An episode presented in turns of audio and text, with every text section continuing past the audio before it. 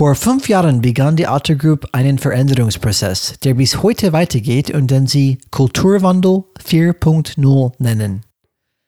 Wenn wir nur ein Update bekommen könnten, wie der aktuelle Stand ist und was sie in den letzten fünf Jahren gelernt haben. Noch besser wäre es, zu hören, was der CEO der Alter Group, Alexander Birken, dazu zu sagen hat. Wait, oh warte, das, das können wir.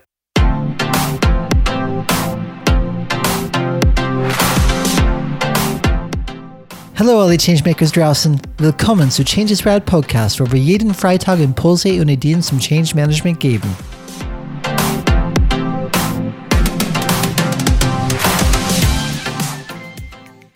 In der heutigen Folge stellen wir dir unsere neun Takeaways aus dem aktuellen Interview mit dem CEO der Otter Group, Alexander Birken, vor, in dem es um seine Sicht und Erfahrungen im Kulturwandel 4.0 in den letzten fünf Jahren geht. Viel Spaß dabei! Hallo Changemaker, willkommen zurück bei Change is Rad und wir haben diese Woche etwas anderes für euch. In der Vergangenheit haben wir über die verschiedenen Interviews mit Tobias Krüger zur Initiative Kulturwandel 4.0 bei der Otter Group diskutiert. Sebastian Purps Partygoal, der das erste Interview mit Tobias Krüger geführt hat, hat den Vorstandsvorsitzenden der Otter Group kürzlich zum Thema Kulturwandel 4.0 interviewt und wir finden, das ist ein Thema, über das es sich zu sprechen lohnt. Kulturwandel 4.0 ist ein Thema, die wir wirklich tief eingestiegen sind in den vergangenen ähm, ähm, Podcast-Folgen. Das ist für uns auf jeden Fall eine interessante Fallstudie, da wir öffentliche Updates und Insights von Schlüsselpersonen bekommen, die uns helfen zu verstehen, wie der Kulturwandel in einem großen Unternehmen und über einen langen Zeitraum tatsächlich funktioniert. Weil der erste Kickoff von diesem Kulturwandel 4.0 war tatsächlich im Dezember 2015 bei der Alter Group. Und im März 2018 gab es das erste schriftliche Interview mit Tobias Krüger auf der Webseite kulturwandel.org von Sebastian Purps Particle. Und wer sich vielleicht dann fragt, okay, wer ist Tobias Krüger und worüber sprechen die denn überhaupt? Da würde ich einfach Ihnen raten, einfach unsere vergangenen Folgen anzuschauen. Dann wird tatsächlich eine Reihe von drei Folgen gemacht über diese Fallstudie, in Effekt dann, äh, ähm, über diese Fallstudie Group. Kulturwandel bei der Otter Gruppe. Und Tobias Krüger ist an sich der Bereichsleiter für Digitaltransformation bei die Alter Group. Und wie gesagt, es gab dieses schriftliche, dieses schriftliche Interview mit Tobias Krüger in 2018. Dann ist es, dann hat ähm, Sebastian Purps Particle noch ein Interview in 2019, dieses Mal vor der Kamera, die auch im YouTube zu finden ist, ein Interview mit ihm gemacht. Dann noch ein Jahr später, das heißt, jedes Jahr kriegen wir noch ein Update. In September 2020 folgt ein weiteres Interview im Podcast 99 Startups. Das ist Nummer 47, Kulturwandel der Otter Group, Tobias Krüger, diese Folge. Nun gibt uns Sebastian Purps Particle in seinem Interview mit dem CEO der Otter Group, Alexander Birken. Und das ist veröffentlicht worden im Januar 2021. Das ist veröffentlicht worden im Januar 2021. Und es gibt uns wieder ein weiteres Update in Sachen Kulturwandel 4.0. Bevor ich weitermache mit meiner schönen Einleitung, möchte ich erstmal, wie immer, Alexander Becheru. Äh, herzlich willkommen, Alex. Schön, dass du wieder dabei bist. Hi, Brian. Hallo, liebe Zuhörer und Zuhörerinnen. Schön, wieder hier zu sein. So, wie wir alle wissen, wie, wie wichtig die Unterstützung von oben ist. Und natürlich ist Alexander Birken als CEO von der Otter Group ganz weit oben. Das ist sehr wichtig, wenn es darum geht, nachhaltige Veränderungen zu schaffen und voranzutreiben. Und wir freuen uns darauf, das, was wir in diesem Interview gelernt haben, mit euch zu teilen. Obwohl das Interview nur eine Stunde lang ist, gibt es natürlich so viele Informationen, die wir abdecken könnten. Wir haben zum Beispiel zwei komplette Podcast-Episoden gebraucht, um das einstündige Interview mit Tobias Krüger abzudecken. Dementsprechend, um den Rahmen unseres Podcasts nicht zu sprengen heute, werden wir uns darauf konzentrieren, unsere neun wichtigsten Erkenntnisse aus diesem Interview zu teilen. Ja, ich finde es ähm, sehr schade, dass dieses Video, das ja im Januar rausgekommen ist, gerade nicht mal 15.000 Videoaufrufe hat. sollte eigentlich schon viel mehr haben, weil ich finde, dass diese, unser Otto Group CEO Alexander Birken uns tiefe Einblicke aus der Vorstandsperspektive gibt. Und zwar über einen Prozess, der schon fünf Jahre bei Otto läuft. Schon lang, eigentlich. Ihr, ihr, findet auf jeden Fall den Link zum Video in den Show Notes bei uns. Und ich empfehle es jedem, der sich für das Thema Change interessiert, es sich mit anzuschauen, neben das Video mit Tobias Krüger, weil hat man wirklich wunderschön zwei Perspektiven und lernt man einiges fürs eigenes zu, äh, Doing. Wichtig vielleicht, ist es. Alex, vielleicht gibt äh, Alexander Birken einen Bonus für uns, weil natürlich, wenn es auf unserer Webseite ist, dann geht es in die Höhe, die, die, die Views auf YouTube auf jeden Fall. Genau, dann da bin ich mir sicher. Unsere zwei Zuhörer und Zuhörerinnen, ich vermute, wir haben einen Mann und eine Frau, ähm, werden auf jeden Fall die Views in die Höhe hauen. das Interessante an der Otto Group ist, weil Alexander Birken erzählt das auch in seinem Interview, die sind eigentlich das Thema Transformation gewöhnt. Sie hatten vor 15 Jahren circa den ersten Wandel von Kataloghändler zum Onlinehändler. Also im klassischen Versandhändler, ähm, Katalogversandhändler zum Onlinehändler, E-Commerce. Das kennen wir auch, Brian, gell? von unseren alten Arbeitgeber. Absolut, absolut. Und dann war die nächste Transformation nach seinen Aussagen zum klassischen E-Commerce-Händler zum Mobile First Unternehmen. Und nun ist aktuell die nächste große Verwandlung zum Thema Plattformhändler, also Plattformanbieter für den E-Commerce. Und ich finde, dass er hier auch wirklich uns sehr spannende persönliche Perspektiven gibt. Und ich verspreche euch, es lohnt sich auf jeden Fall, unsere Takeaways daraus sich anzuhören. Nochmal zur Erinnerung, warum hat eigentlich Otto Group diesen Kulturwandel gestartet? Den Kulturwandel 4.0, wie sie es ja nennen. Es war am Anfang der Reise, war es eine rein wirtschaftliche Betrachtung. Im Geschäftsjahr 2014-15 haben sie damals auf der Holding-Ebene einen Verlust von 192 Millionen Euro erwirtschaftet. Und nach Aussagen von Alexander Birken, er, bewusst, er hatte das Thema natürlich nicht erwähnt im Interview, aber das hat ja Tobias Krüger in den schriftlichen Interview schon erwähnt, Daher wussten, äh, können wir darauf verweisen.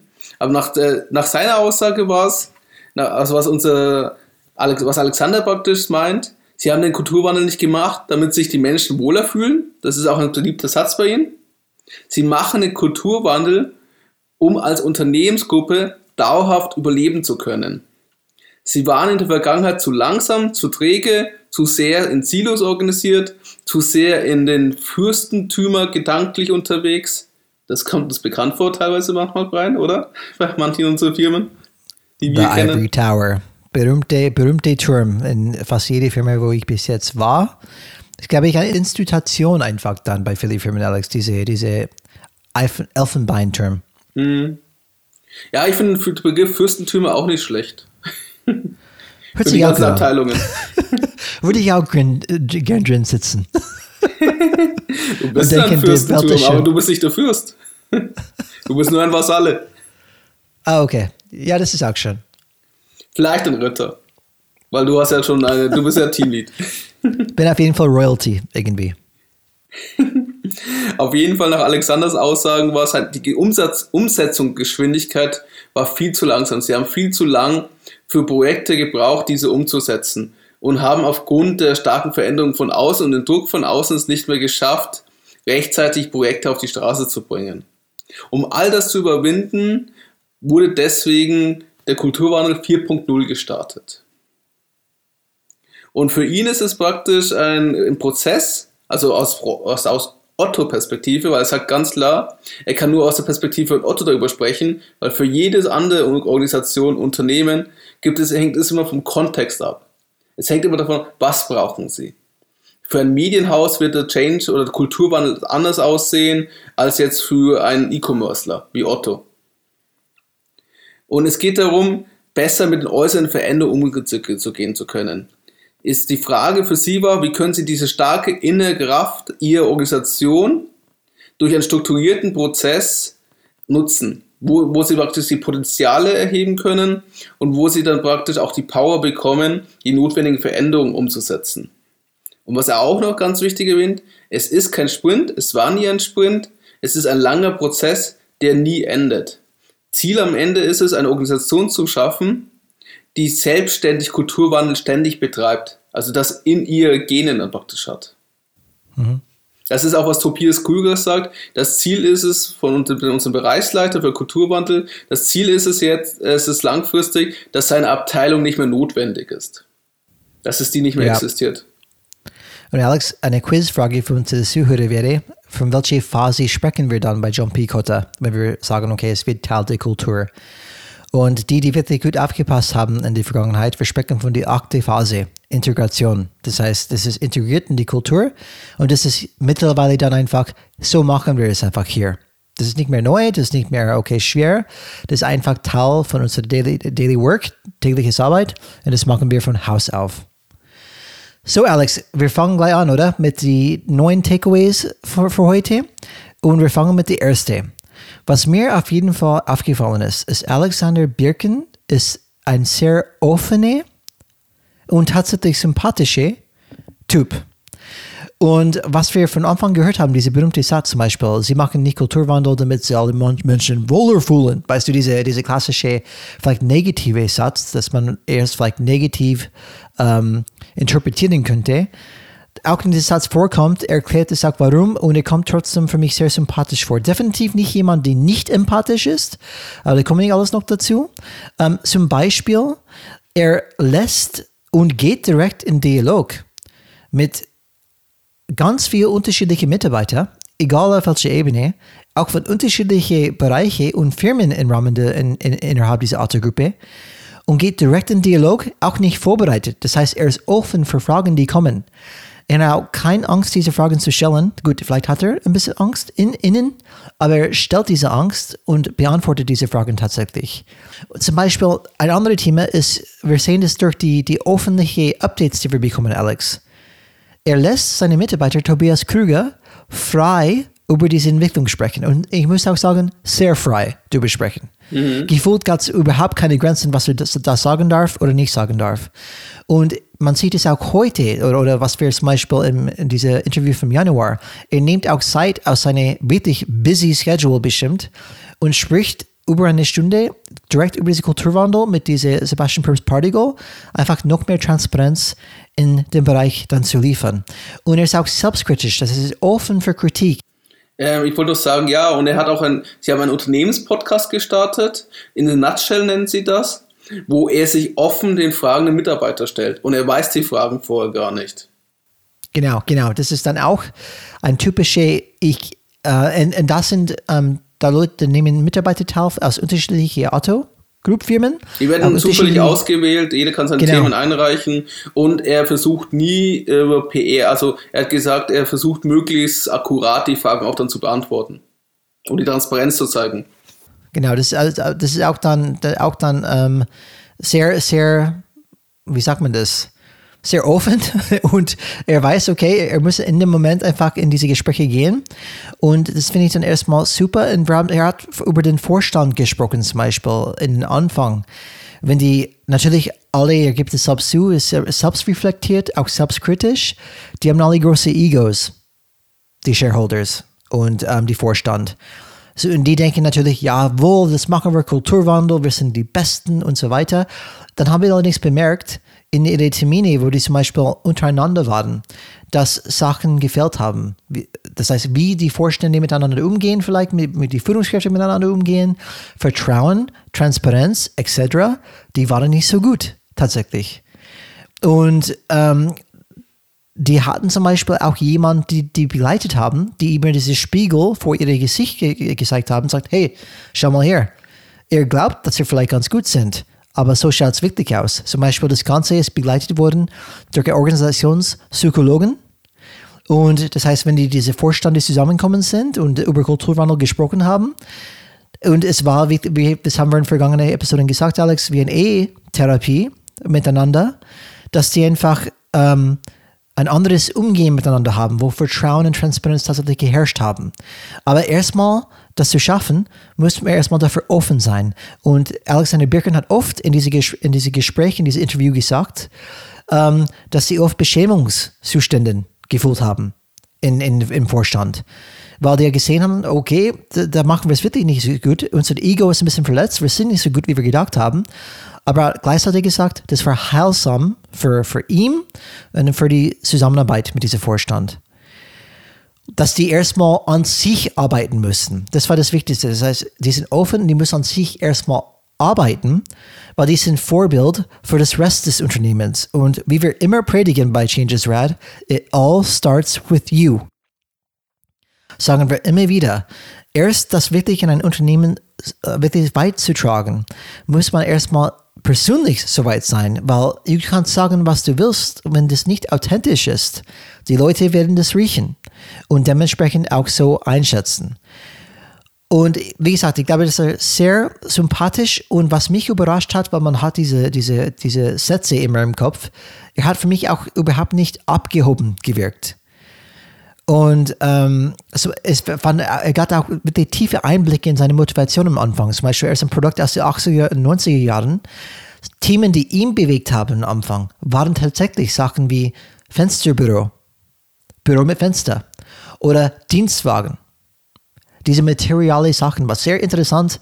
Wer sagt es denn? Wer gibt es offen zu? Er zum Beispiel. Er sagt zum Beispiel, Leute von heute wollen vielleicht irgendwas anderes, eher purpose-driven vielleicht, aber damals war er eher so driven. Und das, das gibt mir einfach den Einblick in die Person Alexander Birken als sehr offene Person, sympathische Person.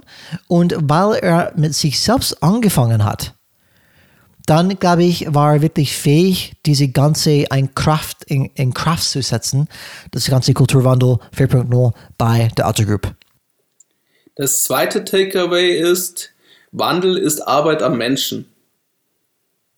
Also wie so schön äh, wir vorher auch gesagt haben im ersten Takeaway, die Reise fängt bei dir an. So war auch praktisch der Vorstand im Rahmen des Wandelsprozesses gezwungen, in einen eigenen persönlichen Coaching-Prozess zu gehen. Warum? Weil sie, äh, es ging darum, Egos und persönliche Interessen loszulassen.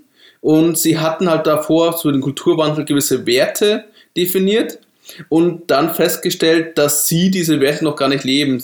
Das ist noch nicht in ihrem Mental Set, mentalen Set, also in ihrem Mindset noch nicht drin gewesen. Wie zum Beispiel das Thema Vertrauen, Transparenz, schnell. Und man hat dann praktisch wirklich die Frage gestellt, aus dem Selbstbild, ja, also natürlich sind wir die größten, besten, wir sind schnell, man kommuniziert, alle wissen, was wir wollen. Und dann hat man aus der Fanperspektive, haben sie das Feedback bekommen, nein, es ist nicht so. Ihr braucht zu sehr lange für Entscheidungen. Wir wissen nicht immer, was ihr wollt. Wir verstehen nicht, was ihr kommuniziert. Und sie waren dann bereit, ähm, äh, einen Tag im Monat zu investieren, und zwar komplett, wie du schon gesagt hast, in die Paartherapie, um halt an sich zu arbeiten, an ihren Mindset, an ihren Zusammenarbeiten, ans Vertrauen im Team, im Vorstandsteam auch, also untereinander, aber auch an sich selbst. Und wie du schon gesagt hast, es kam dementsprechend auch zu, zu Art Beschämungszustände für Sachen, wo sie standen oder entschieden hatten oder wo sie auch gestritten haben Prozessen. Und das hat die Menschen berührt. Und was er auch ganz klar gesagt hat, diese waren heilsam. Und warum findet er es so wichtig, dass es Wandel am Menschen so äh, ist und warum man auch an sich selber arbeiten soll? Es war wichtig praktisch, dass der Vorstand das Thema ernst nimmt und somit auch an sich selbst arbeitet, damit er auch diese Werte für diese neue Kultur auch lebt. Und er bezeichnet, sonst wäre es ja nichts anderes gewesen als Greenwashing. Das ist seine Bezeichnung dafür. Man hätte einfach so Plakate, Anstecker, Plakate aufhängen können, Anstecker verteilen können ein paar Workshops machen und fertig. Und das hätte keiner ernst genommen. Wenn, dann, dann richtig. Und man muss dann bereit sein, auch dahin zu gehen, wo es schmerzhaft ist. Und wo ist es schmerzhaft? Wenn man an sich selber arbeiten muss. Oder darf, in diesem Fall. Alex, vielleicht kurze Buzzword Alert, das hast du schon ein bisschen dann beschrieben, Greenwashing. Vielleicht sollen wir das noch einmal einfach erklären. Das heißt, Greenwashing kenne ich als das Ökologische ähm, Wirtschaft. Das heißt, jemand zum Beispiel tut so, als äh, man ein grünes Unternehmen hat, mit Plakaten, mit ähm, Aussagen, wie du schon sagst, aber es entspricht nicht wirklich die Wahrheit.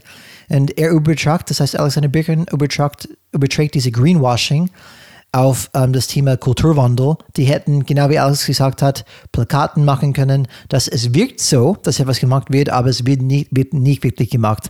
Nur, dass alle Leute verstehen, was ist hier mit mhm. Greenwashing mhm. gemeint. Also man kann auch ganz einfach sagen, Greenwashing kann man als Marketingkampagne bezeichnen, wo nie, keine Substanz dahinter ist. Bedeutet, ich mache eine genau. schöne Marketingkampagne, finde ein paar Fakten oder sehe, wo ich sagen kann, guckt, wie grün wir sind. Aber wenn man dann genau dahinter schaut, sieht man eigentlich, dass wir einer der größten Umweltverschmutzer sind.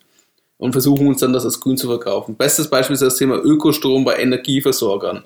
Wo man sieht, dass trotzdem noch sehr viel über die alte Kohlekraftwerke etc. Energie gewonnen wird bei diesen Konzernen. Aber sie immer Kampagnen und Werbung für Ökostrom machen. Ihr habt es hier gehört, Leute. Buzzwords, nicht wissen, was die meinen, kommen zu uns. und dementsprechend, äh, um nicht Greenwashing zu machen, haben sie für bei sich angefangen, die Reise. Sie führen auch jetzt noch die Termine durch, nicht mehr regelmäßig, so wie am Anfang, aber sie tun bewusst Zeit dafür einplanen. Es sind ein paar Tage im Jahr, wo sie wirklich nur an diese Themen arbeiten, an sich arbeiten und an das Thema Kulturwandel arbeiten. Und immer in Begleitung eines Coaches. Und der andere Schritt war, weil es, äh, es ist auch wichtig, dass die Mitarbeiter enabled werden, wie es so schön heißt. Sie fingen an, viele interne Coaches auszubilden. Weil es geht ja nicht um eine Organisationsveränderung, also einfach zum Beispiel, ich führe eine neue Software ein, wie zum Beispiel Microsoft Teams, damit die Leute sich besser austauschen können, sondern es geht darum, dass die Arbeit an Menschen stattfinden muss. Das heißt, an sich selber, aber auch an, also auch an die Personen, an die Führungskräfte etc., dass praktisch man sich seine, seine Einstellungen anschaut, das, was einen prägt. Und das ist der Kern der Arbeit des Kulturwandels, seine Aussagen. Und er sagt ganz klar, Führungskräfte müssen da auch durch, wenn sie diese Reise, diese Transformation mitmachen und auch anführen wollen. Und er erwähnt da dementsprechend, das Thema ist ja auch, Führungskräfte haben auch eine andere Rolle Sie sind nicht mehr die Allwissenden. Dafür ist auch die Welt zu komplex. Er sagt es auch irgendwo aus sich selber. Ich kann nicht alles wissen. Dafür habe ich die Experten, dafür habe ich die Leute. Und das hast du gesagt mit einem großen Ego. Früher hat er immer gesagt, ich weiß alles. Ich erkläre euch jetzt, wie wir mhm. das machen. Und ich habe dann nicht immer die Antwort auf alles. Und allein das, dass er das sagt, ist schon viel. Weil das sagt, er, es, es zeigt eigentlich eine Schwäche, in Anführungszeichen. Das könnte so wahrgenommen werden. Würde man an den Organisationsformen nicht so finden. Weißt du noch, wie die Frau Merkel sich entschuldigt hat, ganz öffentlich, und das ein groß, großes Thema war? Für das Thema, ja, für, erinnern, ja. für diesen Ruhetag-Idee? Ja, hat großer Respekt ähm, bekommen von vielen, dass sie sich wirklich die Verantwortung übernommen hat, wenn es natürlich nicht ihre eigene Entscheidung nur war ähm, wirklich dann die Entschuldigung gemacht hat, ähm, publik gemacht hat. Das war, ich weiß nicht, wie man das sagen kann. Ähm, viele haben Respekt gezeigt gegenüber diese, diese Bewegung. Anerkennung gezeigt, ja. Genau, die Sache ist aber, das sieht man, dass das nicht selbstverständlich ist, Schwäche zu zeigen, Verantwortung zu übernehmen. Und böse Artikel haben auch geschrieben, sie hat auch sich das leisten können, weil ja ihre Politikkarriere jetzt vorbei ist.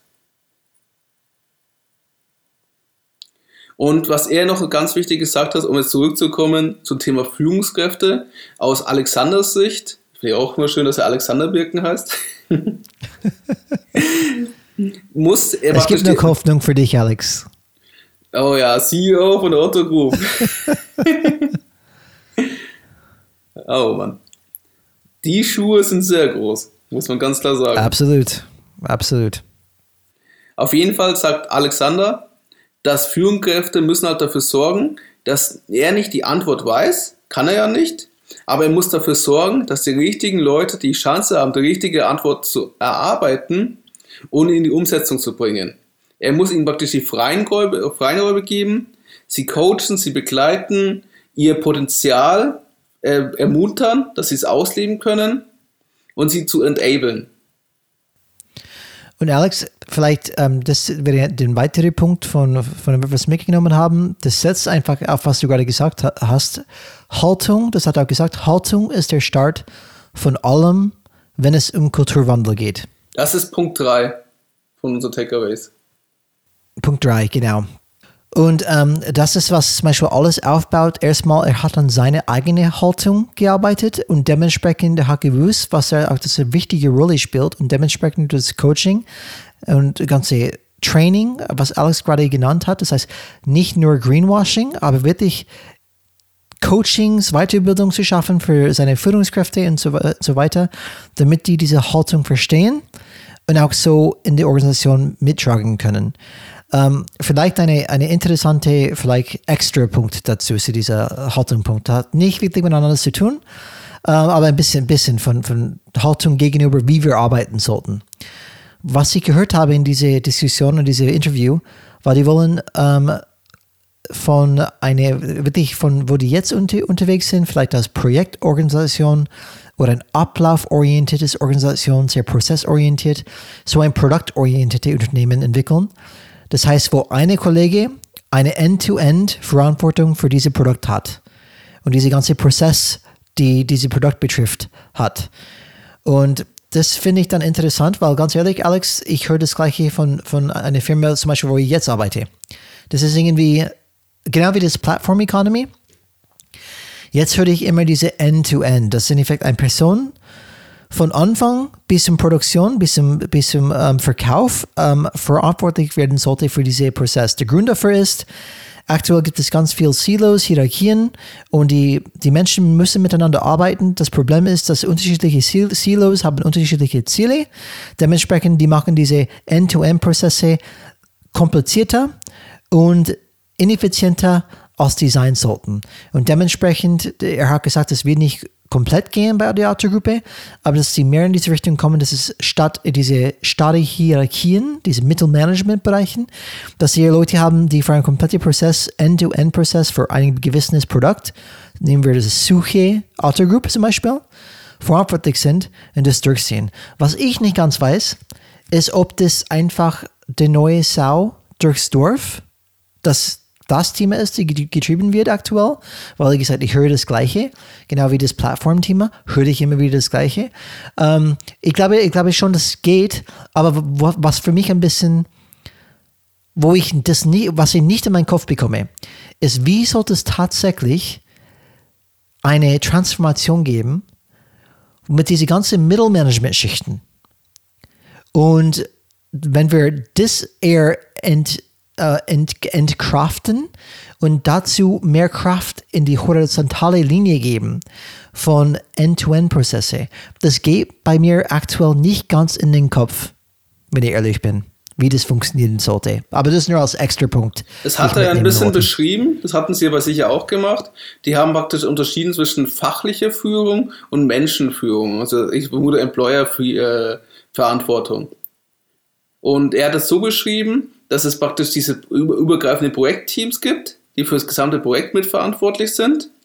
Und die sind fachlich praktisch dafür verpflichtet, dieses Projekt umzusetzen. Die haben die fachliche Verantwortung. Und dann gibt es halt die Führungskräfte, unterschiedliche Teams, das heißt unterschiedliche Führungskräfte, die dafür verantwortlich sind, dass der Mitarbeiter gecoacht, begleitet wird und auch gefördert wird vom Potenzial. Das heißt, sie tun praktisch diese Fürstentümer aufsetzen, äh, trennen indem sie Projektgruppen schaffen, die halt für diese Themen dann verantwortlich sind. Das war ganzheitlich. Ich verstehe, was du sagst. Ich verstehe, was er gesagt hat. Ich verstehe nicht, wie es funktionieren sollte. Wie gesagt, ich bekomme es nicht in meinen Kopf, wie es eine Führungskraft gibt. Eine, das heißt wirklich eine Menschen, Führungskraft für die Menschen und eine Führungskraft für die fachliche. Das, diese, diese Dream Team tue ich mich schwer vorzustellen, tatsächlich, wie die miteinander arbeiten.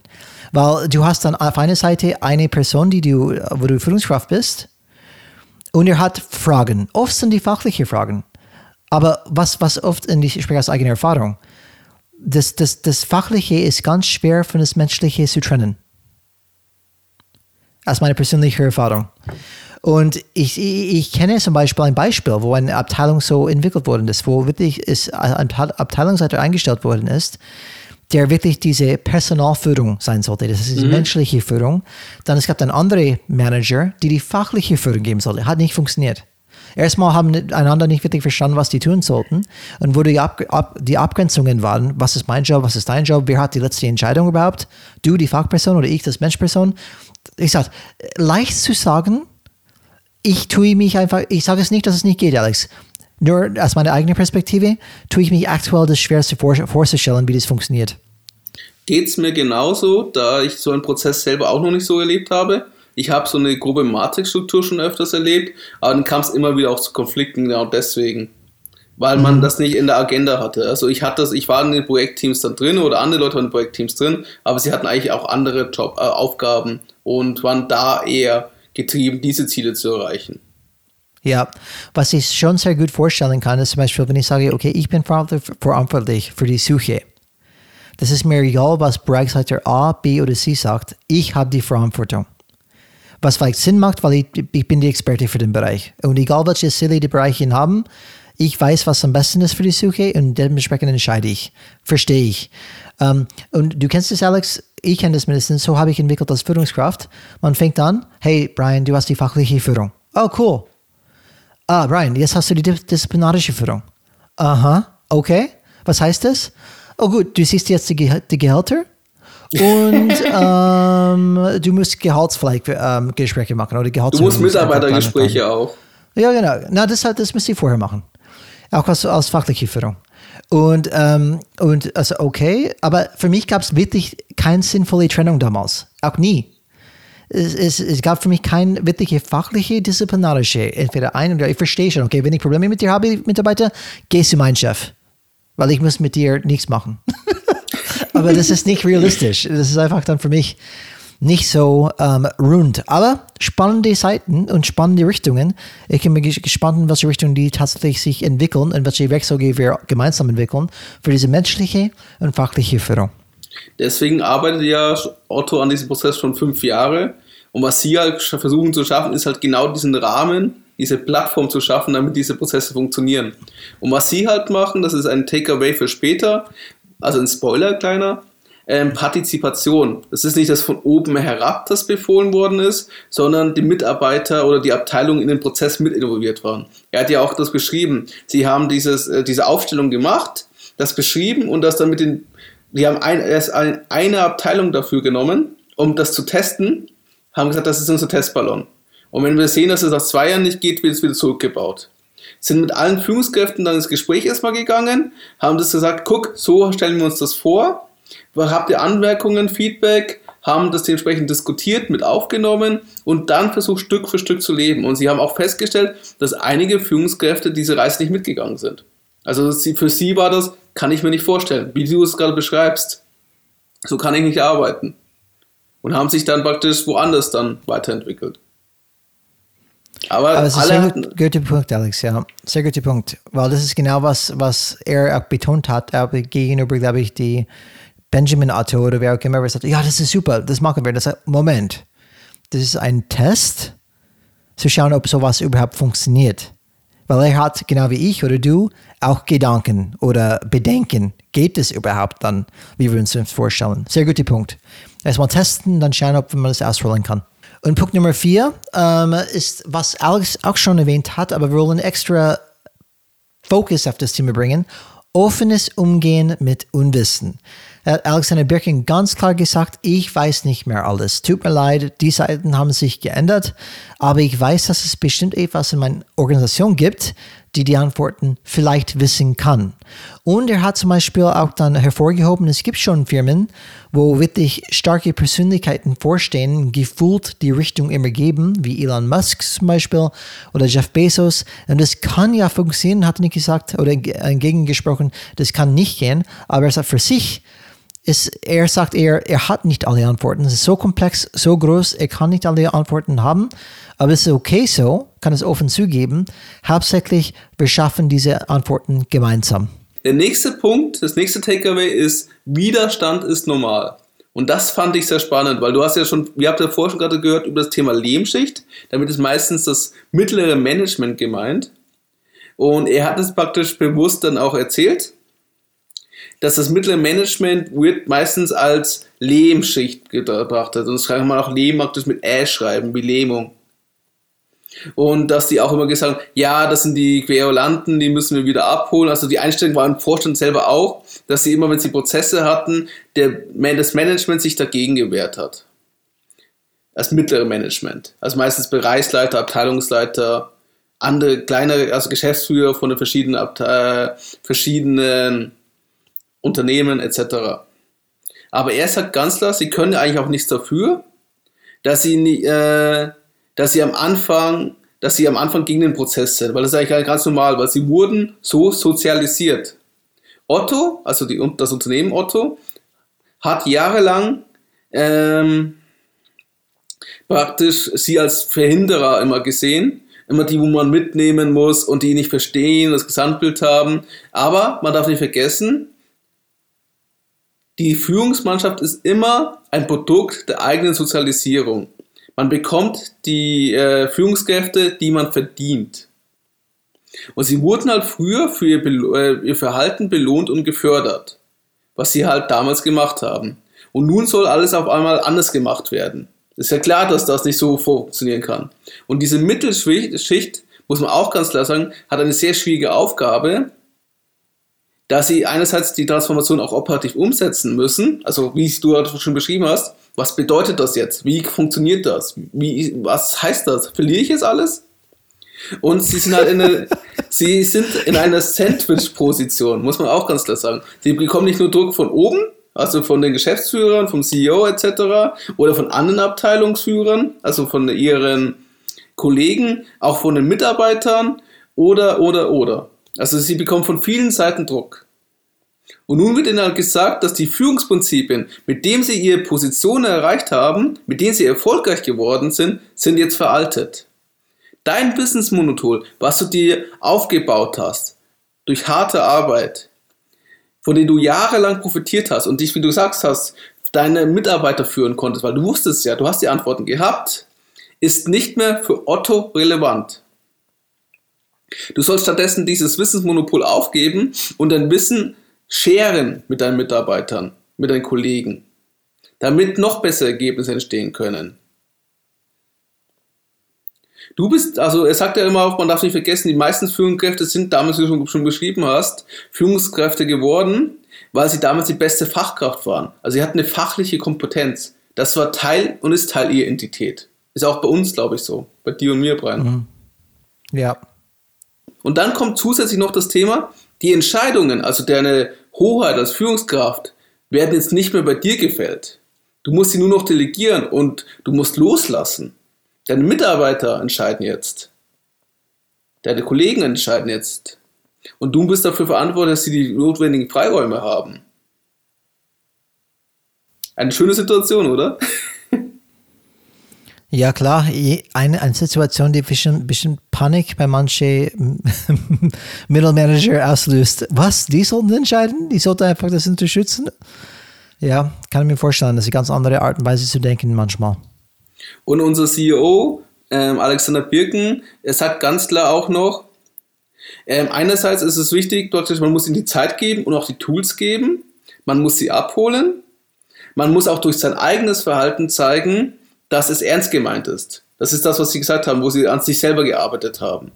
Wo Sie ja. selber die Projekte umgesetzt haben, wo Sie selber in diese Teile nicht mehr als äh, Entscheider drin waren, sondern nur als einer von vielen, die er Feedback mit dazu gegeben hat. Und ähm, für ihn ist dann, was fand ich auch noch interessant, wichtig zu erklären, die Führungsrolle hat sich verändert. Für ihn ist es eine Eingangsvoraussetzung für eine gute Führungskraft und das magst du auch sicher sehr, man muss Menschen lieben. Das hast du, sagst du auch immer wieder mal, Brian. Man muss Menschen ja. lieben. Mhm. Und wenn du keine Menschen liebst, dann werde keine Führungskraft.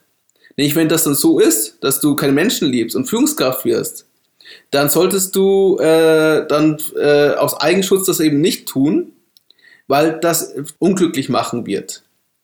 Das ist eine Rolle, die du erleben musst, die nicht zu dir passt. Das kostet dich Kraft, kostet dich Energie. Und er kann dir versichern, dass nicht nur du unglücklich wirst, auch deine Mitarbeiter werden dann unglücklich, wenn du dann deren Vorgesetzter bist und sie das merken. Und er sagt auch, was du schon gesagt hast, er ist auch eine Babyboomer-Generation und viele seiner Führungskräfte sind von der Babyboomer-Generation. Und warum ist er damals, warum haben sie damals die Karriere gestartet? Sagt man heute nicht mehr, hat der Alexander gesagt. Aber war auch für ihn so, es ging um die Statussymbole, es ging um den eigenen Firmenwagen, es ging um das Büro am Fenster. Das hat genügt für sie, um halt die Arbeit und die, äh, die Karriere zu starten und zu investieren. Und nun geht es aber durch die neuen Generationen, merkt man, dass ein Wandel ist, dass diese Statussymbole nicht mehr so wichtig sind und es um was anderes geht. Und dann erwähnt er auf einmal das Thema Purpose. Der Purpose einer Firma, der Purpose der Person. Und dass sich man mehr damit identifizieren möchte. Man ist nicht mehr nur ja. ein Hired Gun, der einfach 5% mehr Umsatz schaffen will oder 10% Wachstum oder ich will jetzt 2 Milliarden Umsatz schaffen für das Unternehmen, sondern ich möchte, dass mein Unternehmen etwas leistet, etwas wirklich die Welt verbessert. Was mir gerade gekommen ist, Alex, ähm, ich glaube, ich weiß nicht, was für unsere letzte Folge, wo wir gesprochen haben, warum ist es so schwer, mit Veränderung umzugehen. Und wir haben über das Problem gesagt, das hat oft mit der Psyche zu tun, mit der Psyche. Und ich habe dieses Beispiel gebracht mit Karate zum Beispiel. Du hast 20 Jahre gebraucht, dein mhm. Schwarzgurt zu bekommen. Du hast einen gewissen Status erreicht innerhalb deiner kleinen Bubble da, in die, in die Klassenzimmer oder in den, in den Dojo. Das du bist heißt, endlich der Dojo, Fürst. ja, genau. In den Dojo, ich weiß nicht, ob, ihr, ob manche Zuhörer das schon kennen, aber es wird im Anfang, wenn die, wenn die Kurs losgeht, wird es ähm, in eine, Leute stehen in einer Reihe und die Reihe ist geordnet nach Gürtelstatus. Das heißt Schwarzgurt ganz, ganz rechts bis zum Weißgurt ganz links zum Beispiel. Und wir haben ja gerade über Statussymbole gesprochen und Statussymbole sind anscheinend so wichtig für die Baby, Babyboomer-Generation. Und welche Generation führt gerade? Die Babyboomers. Und das kann man definitiv dann sehen, warum es so viel Konflikt geben wird. Wenn ich einmal sage, hey, ähm, äh, Boris, ich weiß nicht, warum ich den Namen Boris genommen habe, nehmen wir einfach ein fiktiver äh, Typ heißt Boris, oder Schwarzgurt. Ich nehme dein Schwarzgurt weg, weil es ist nicht mehr gut für uns als Team. Wir müssen andere Sachen dann lernen. Dann steht, sind alle gleich erstmal. Oh, 20 Jahre? Ich habe keinen Status mehr. Und statt vielleicht zu denken, was ich leisten kann, wie ich mein Neubeitrag sein kann, er denkt nur daran, was ich verloren habe. Deswegen müsste ich so lachen, Alex, wenn du gesagt habe, was, verliere ich alles? Weil das ist tatsächlich die Angst. Verliere ich alles? Und das sollte nicht unterschätzt sein. Weil Alexander Birken hat immer noch sein Statussymbol als CEO. Da ist er ganz oben. Und das verliert er nicht. Egal wie die Organisation sich ändert. Und die Frage ist, die Middle Manager, was passiert mit ihm zum Beispiel? Und die sind einfach Sachen, die einfach tiefgründig sind, die gehen tief drin. Und man kann die ablösen, aber ich, ich stelle mir wirklich schwer, das ist eine schwere Arbeit, finde ich. Bloß, dass man dann auch an sich selber, an seiner Einstellung arbeiten darf.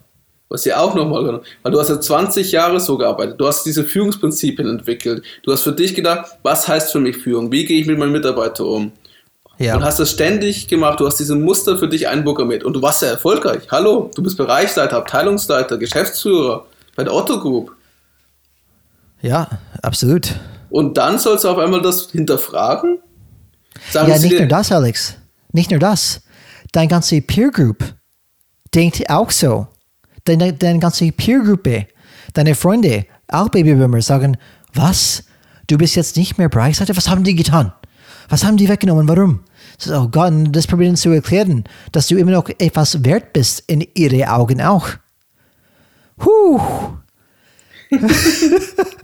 Ganz schön viel verlangt von, von, eine, von einem Mitarbeiter. Und dementsprechend, Widerstand ist normal und es ist wichtig, darauf einzugehen und die mitzunehmen. Und es ist ein partizipativer Prozess. Aber dazu kommen wir ja noch. Noch bevor genau. wir zum nächsten Takeaway gehen, und zwar zu Punkt 6, ein kleiner Hinweis in eigener Sache. Wir freuen uns ja immer über Feedback von euch und ihr könnt uns gerne weiter Feedback geben und auch was ihr von Alexander Birken und seinen Takeaways haltet. Und zwar über E-Mail an kontakt at changesrad.de. Kontakt mit K geschrieben, nicht mit C. Kontakt wie Deutsch. Kontakt. Und wir Kontakt. Kodak, habe ich gleich gedacht. Das wird kein Mensch verstehen, wahrscheinlich, was wir gerade gesagt haben. Naja. Und natürlich könnt ihr uns auch gerne über LinkedIn kontaktieren. Unsere Profile sind öffentlich. Ihr könnt uns gerne anschreiben darüber. Und was auch dementsprechend uns noch freuen würde, wo wir dankbar wären, für eine 5-Sterne-Bewertung auf Apple Podcast oder Spotify mit ein paar schönen Worten, warum wir der beste Changes Red Podcast sind, den es in Deutschland gibt. Absolut, weil es ist ja die Wahrheit. Es ist kein Greenwashing, das ist einfach so. wir sind dankbar und freuen uns dafür. Es hilft uns auch, den Podcast weiterzumachen und dass wir dann noch 50 weitere Folgen mindestens produzieren. So ist es. Jetzt zu Punkt 6. Der Alexander Birken hat ganz klar für mich Empathie und Verständnis. Das hat er ganz klar erwähnt und gezeigt in das Interview. Zum Beispiel in diese eine Wordcast, wie er es so nannt, diese in a nutshell, diese Podcast, die die haben zum Beispiel intern, wo er mit einzelnen Mitarbeitern spricht. Um, ähm, er sagt auch, manchmal haben Mitarbeiter Tränen in den Augen und er auch, weil das wirklich tief berührende Geschichten sind. Das zeigt alleine da, dass er wirklich empathisch ist. Er kann auch mitfühlen. Und er hat auch Mitverständnis für zum Beispiel, was wir gerade besprochen haben, für diese Lehmschicht. Er mag dieses Wort gar nicht. Da müsste erstmal zu diese, äh, diese Erkenntnis kommen. Aber er hat Verständnis für Mittelmanagement, dass diese Sandwich ähm, Position echt nicht leicht ist. Und das versteht er, dass es ganz schwer ist. Und er versteht zum Beispiel, warum es schwierig ist, Entscheidungen zu delegieren. Das heißt, er hat großes Verständnis für diese Mitarbeiter, was er auch nicht gerne sagt. sagt Mitarbeiter ist auch eine, eine, eine Wort, die irgendwie respektlos ist. Was, hey, du hast mitgearbeitet. Schön für dich. Aber er sagt, nein, Kollege. Das heißt, er, er denkt an die Worte. Was, welche Worte nutzt er? Also zum Beispiel Lehmschicht will er auch nicht mehr nutzen, weil es respektlos ist. Und das zeigt, hey, er ist sympathisch und denkt nach, was ist die Wirkung von meinen Worten auf diese Leute? Und da versteht er, und es ist wirklich dann sehr wichtig. Was auch noch ist, er sagt auch, alles ist auch kontext- und kulturbezogen wenn man die Entscheidungen, Key-Entscheidungen delegieren möchte, näher die Entscheidungen in, in die, ähm, vielleicht in die untere Schichten geben möchte, dass mehr potenziell ausgeschöpft werden kann, dass nicht nur der Bereichsleiter alles entscheidet. Das sagt, das ist ja Kontext- und Kulturbezogen. In Russland zum Beispiel, weil ganz andere Kultur ist, wo die Mitarbeiter, die, die, die, die brauchen diese Führungsperson, die eine Entscheidung trifft, sagte, ja, das ist schwieriger in diese Richtung zu kommen. Das heißt, die kulturellen Unterschiede müssen definitiv betrachtet werden. Und auch zum Beispiel, wenn man einen Pilot hat. Ähm, nein, man möchte nicht irgendwie diese, diese Kompetenz weggeben, vielleicht an die Stewardess oder wer auch immer. Hey, machst du den Checklist heute? Das schaffst du schon. Nein, es gibt gewisse Bereichen, wo wirklich penibel die Entscheider bleibt die Entscheider und es Punkt für Punkt durchgeht zum Beispiel. Zum Beispiel agiles Projektmanagement braucht man nicht bei einem Steuerberater zum Beispiel äh, oder bei einer Steuererklärung. Nein, das muss wirklich diese, diese, diese Gates durchgehen, weil es hat sich bewahrt, das ist Best Practice als Beispiel. Und ähm, fand ich interessant, dass in, in diesem ganzen Gespräch hat die Sebastian ihm gefragt, was ist die gemeinsame Nenner für Kulturwandel? Um, egal in welcher in, wel, in, welcher Kontext oder Land es ist. Er hat ein paar Sachen benannt, die ich einfach dann hier kurz erwähnen möchte. Einmal Offenheit und Transparenz in der Kommunikation. Und das ist etwas, was er auch vorlebt, zum Beispiel. Und sehr wichtig, glaube ich, was er gesagt hat. Die Leute wollen nicht wissen, welche Entscheidung getroffen worden ist. Das ist nicht, was die wissen wollen. Die wollen wissen, warum die diese Entscheidung getroffen haben. Das heißt nicht nur, welche Entscheidung ist gefallen, aber was hast du dabei gedacht? Was, damit ich als Person nachvollziehen kann, warum hast du diese Entscheidung getroffen? Und das ist sehr wichtig, der, glaube ich, oft ignoriert wird. Oft wird einfach ein Top-Down kommuniziert. Das ist das neue Weg, das haben wir entschieden, aber ganz wenig wird probiert, einfach zu erklären, warum das dann so ist. So, das ist eine Offenheit und Transparenz in der Kommunikation. Zweiter Punkt, den du genannt hast, was ich auch sehr spannend fand, weltweites Kollaboration. Und das ist nicht nur in, ähm, in, in, in, innerhalb der Ottergruppe gemeint. Er gemeint allgemeinen, zum Beispiel oft war in Silicon Valley, wo er diesen Austausch gemacht hat, zum Beispiel außerhalb der Gruppe, weil er weiß, äh, wie Wissensarbeiter wir, wir heute sind, wir können nicht alles lernen, was in unsere Firma steckt. Das heißt, reicht nicht aus. Wir brauchen andere Impulse, andere Ideen. Besonders in unserem Bereich, Alex, im E-Commerce-Bereich oder Online-Marketing-Bereich. Es hilft wirklich, mit anderen zu sprechen. Da kommen wir auch dann viel weiter und können diese Infos nutzen für unsere eigene Firma. Und eine, eine interessante ähm, Thema, die gebracht hat, wenn er in Silicon Valley war und diese ganzen Pitches gehört hat von, von den unterschiedlichen Firmen, die waren komplett transparent. Von A bis Z haben die genau erklärt, wie das Geschäftsmodell funktioniert. Warum es besser als die Konkurrenten vielleicht funktioniert, was die Konkurrenten besser können als die. Und der Alexander Birken hat gedacht, Puh, die sind ganz schön dumm. Die haben gerade sich komplett offengelegt. Ich weiß genau, was die machen und so weiter. Und dann haben die Kollegen von ihm, die vielleicht mehr Erfahrung in Silicon Valley hatten, gesagt, warte mal ab, ab Alexander, was du noch heute siehst. Und das wirklich jede, jede in Silicon Valley so war. Jede in Silicon Valley diese Transparenz gegeben hat, weil die, die haben eine andere ähm, Glaubenssatz. Kollaboration leitet zu mehr Innovation und mehr Erfolg. Das heißt, statt verstecken, zeigen, weil die glauben, Kollaboration bedeutet mehr. Und er probiert diese Kollaboration in Deutschland in ihre Rahmen einfach mit einzutragen. Und die letzten Punkte, Agilität und Mut. Die beiden Sachen sind wichtig. Ähm, es muss schneller gehen als zuvor. Lastenheften, ähm, diese ganzen Altlasten, die wir kennen aus der Vergangenheit, die sind nicht mehr ähm, Stand oder Best Practice heute. Und Mut braucht man, glaube ich, immer in diesem Bereich. Wenn man etwas Neues macht, wenn man traut, an die, die Grundfallen in Unternehmen zu ändern, wie diese fundamentale Gedanken, wie wir kommunizieren, wie transparent sind wir, die sind Sachen, die Mut einfach ähm, brauchen. Oder ein, dass ein CEO sagt, ich weiß nicht die Antwort. Das braucht Mut. Und das, das ist, was für mich dann definitiv geblieben ist. Empathie, Verständnis zeigt er. Und diese, diese ungefähr fünf Punkte waren sehr interessant, dass unabhängig vom Kontext oder Land ähm, oder Kultur ähm, sind diese Themen einfach dann sehr wichtig, äh, wenn es darum geht, Kulturwandel zu betreiben. Eine schöne Überleitung zu unserem nächsten Takeaway, Punkt 7. Weil das Thema Mut, wie du schon gesagt hast, ist schwer zu messen. Mut, versteht jeder was anderes darunter. Es ist kontextabhängig. Und was auch Alexander sagt, das mich auch überrascht hat, muss ich ganz ehrlich sagen, es gibt keine harten KPIs. Was sind KPIs für die Leute, die nichts tun? Das ist einfach eine Abkürzung für Key Performance Indicator. Dieser Begriff bezeichnet praktisch die Kennzahlen, mit denen die Leistung von Aktivitäten in Unternehmen ermittelt werden kann und damit auch gemessen wird. Und so kann man praktisch Erfolg und Misserfolg messen und so Maßnahmen und Ziele davon ableiten. Und das hat der Tobias Grüger ja auch schon gesagt, dass die das nicht in harten Zahlen messen. Und der Begründung von Alexander, jetzt vom CEO der Otto Group, war ganz klar, der Aufwand, ähm, diese KPIs zu messen, ist viel zu hoch für das Ergebnis und den Effekt, die die Zahlen dann haben. Man kann, es gibt zwar Indikatoren, mit denen man messen kann, aber man muss ja vordefinieren, was will ich erreichen. Er nennt das Beispiel Mut, was er gesagt hast. Was bedeutet das, wenn wir mutiger sein wollen?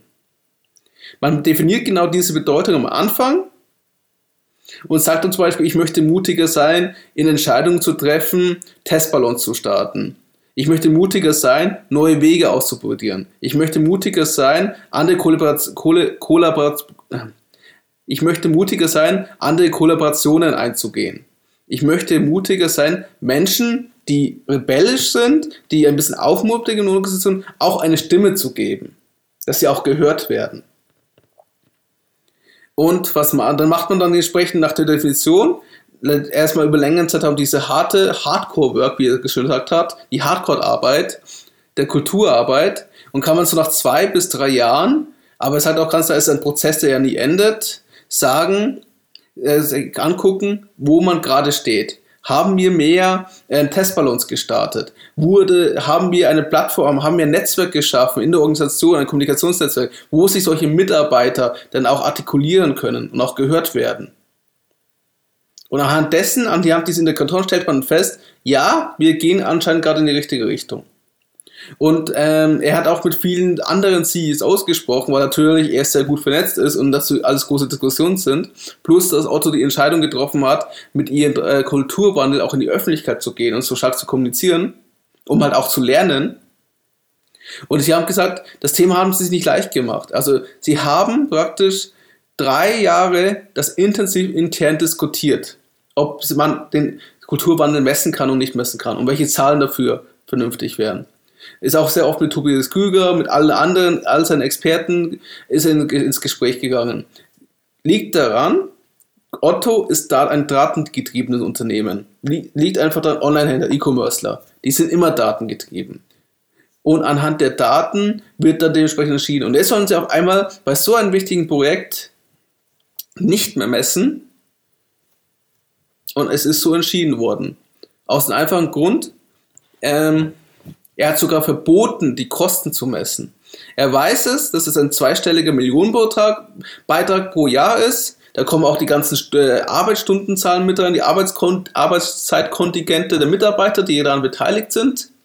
Ungefähr, sagen wir mal, 20 bis 30 Millionen hat er erwähnt, sind es, wo pro Jahr Otto da investiert. Aber wir reden auch immer davon von der Otto Group, wo halt dementsprechend sehr viele Mitarbeiter das dementsprechend diese Kosten verursachen. Und er kann aber nur, wie gesagt, nur hart messen, was dieser Kulturwandel kosten würde. Aber er kann nie ganz sicher messen, was der Return of Invest ist. Also was bekomme ich, was bewirkt er? Wie viel Geld verdiene ich jetzt damit, dass wir jetzt mit Testballons starten?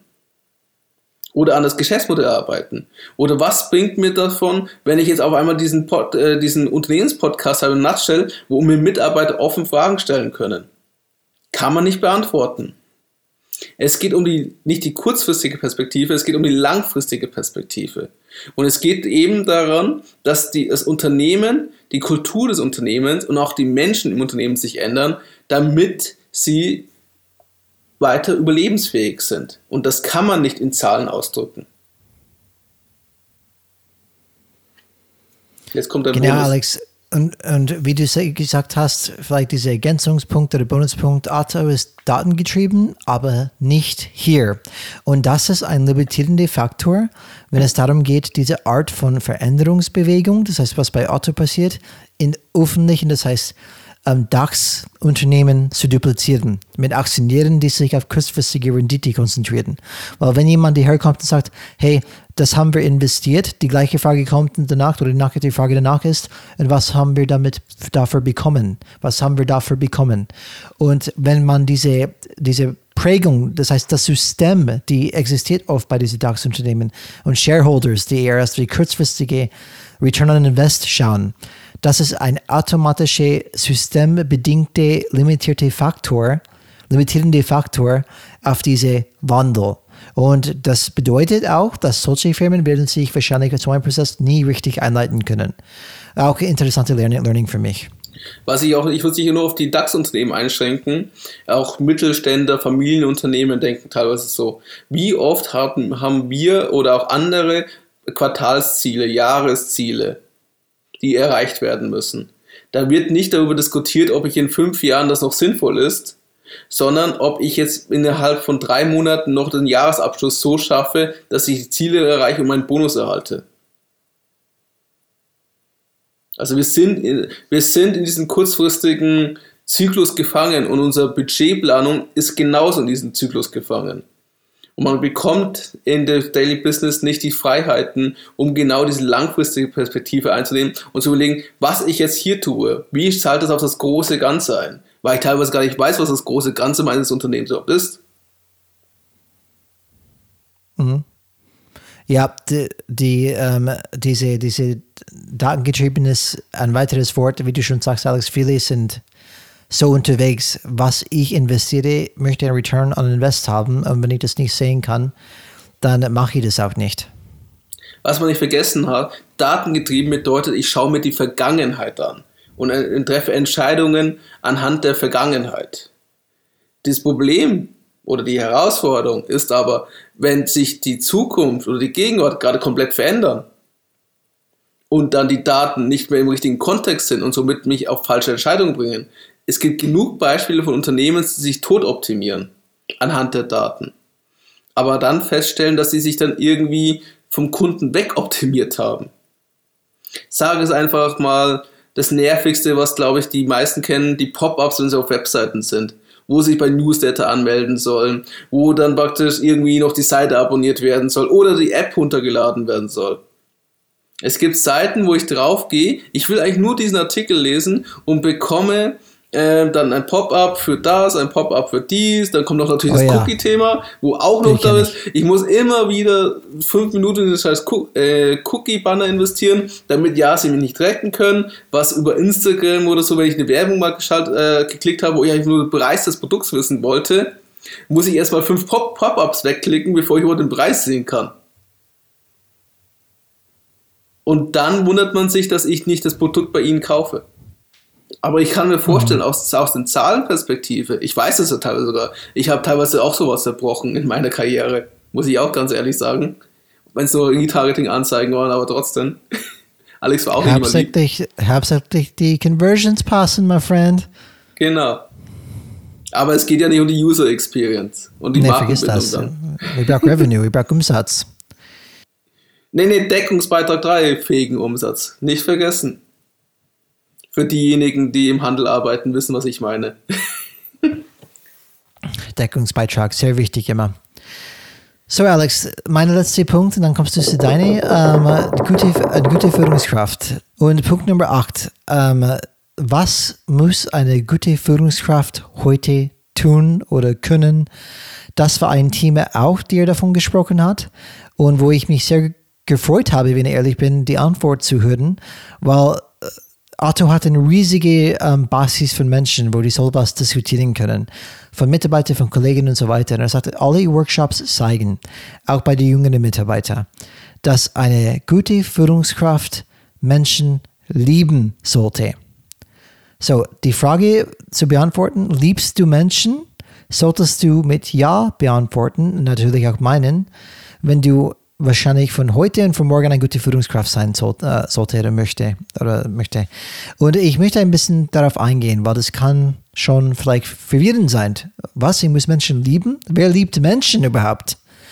Ähm, so, da, da möchte ich kurz erklären. Meine Perspektive drauf. Wenn du mit Menschen zu tun hast, Lieben von Menschen hat damit zu tun, dass du nicht nur Erfolge, gute Züge, gute Eigenschaften. Ähm, zum Beispiel, wenn die Leute machen, was du willst, oh super, da liebe ich Menschen. Aber wenn die nicht machen, was du willst, wenn die schlechte Charakterzüge haben, schlechte Eigenschaften haben, das bedeutet auch, dass du nicht sagst, oh, diese Menschen, hey, die machen mich fertig. Nein, ist eher, ich liebe Menschen, die machen echt verrückte Sachen manchmal. Okay, das ist dann echt einfach diese andere Perspektive zu haben. Das heißt, ja, ich weiß, deswegen ist es so spaßig mit Menschen zu arbeiten, weil die A so unpredictable sind, das heißt, man kann so, so schlecht vorausschauen, wie die agieren, handeln und so weiter man muss immer darauf neu einstellen, wie ist der Mensch unterwegs und zum Beispiel, ich muss ein empathisches Gefühl dafür haben. Ich muss diese, diese Menschenzüge lieben. Und was Stephen Covey mich aus der Vergangenheit gelehrt hat, lieben, lieben ist ein Verb. Das muss man zeigen, dass man Menschen liebt und nicht, dass man Menschen von Haus auf nicht ausstehen kann. Und es ist überall zu sehen, in dein Handeln, in deinen Gesprächen, wie du einfach mit Leuten umgehst, wie du mit Konflikt umgehst, handelst du Leute weiterhin mit Respekt, mit Würde oder nicht, hast du Empathie für diese Person, wie die gerade geht und kannst du das aushalten überhaupt? Dieses ständige einfach dann eingehen des Mensch, äh, Verständnis zeigen, besprechen, Konflikt gehen, das kannst du nur machen, wenn du wirklich das liebst an Menschen. Das macht Spaß. Das ist genau was spannend ist. Und das ist, wie ich das sehe, dass man an sich die Menschen als Gesamteinheit oder Person lieben muss und nicht nur, wenn es gut, liebe ich die, wenn es schlecht, oh, ich mag keinen Menschen überhaupt. Weil das ist genau in den Zeiten, wo es nicht läuft, wo du es wirklich lieben musst, mit Menschen zu arbeiten.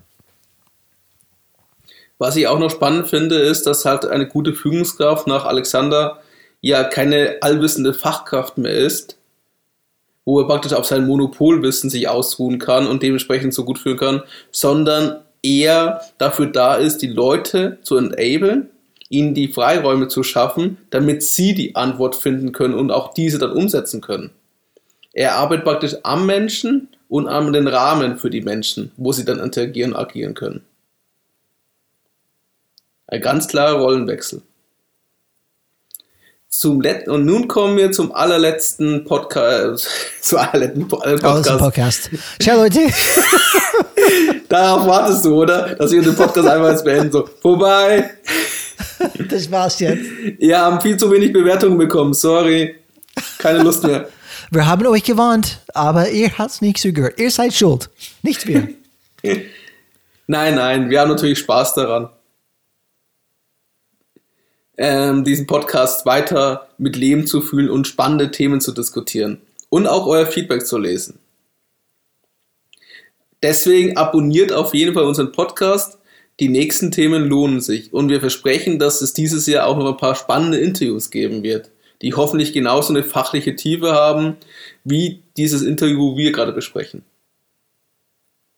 Auf jeden Fall, das neunte Takeaway ist, Kulturwandel ist Partizipation. Ich sag's gerne nochmal. Partizipation. Das macht dir Spaß, oder? Das wolltest du sagen. Das ist nämlich ein Thema, warum ich denke, und das sagt auch Alexander, der CEO von Otto, so gerne, warum, so, äh, warum das scheitert. Es ist nicht so einfach, dass sich einfach der Vorstand mit ein paar Beratern zusammenschließt, dann hier, das ist die neue Kultur oder das ist der neue Change-Prozess, so sieht das jetzt aus, das Onigramm erarbeitet, die Prozesse erarbeitet und, jetzt, und dann die Argumentation sagt, so, und jetzt macht mal. Das kann nicht funktionieren. Und es hat noch nie funktioniert. Er spricht auch von ein paar schönen Beispielen dann, die er erlebt hat, aber dafür solltet ihr euch das Video anschauen. Auf jeden Fall ist der Kulturwandel bei Otto so angelegt, dass praktisch ähm, alles auf Partizipation beruht. Und der Wert an sich ist das, dass der Wandel aus der Organisation kommt und somit sich die Organisation auch mit dieser identifiziert und auch ihr Kraft und Potenzial dafür nutzt, um diesen Wandel umzusetzen.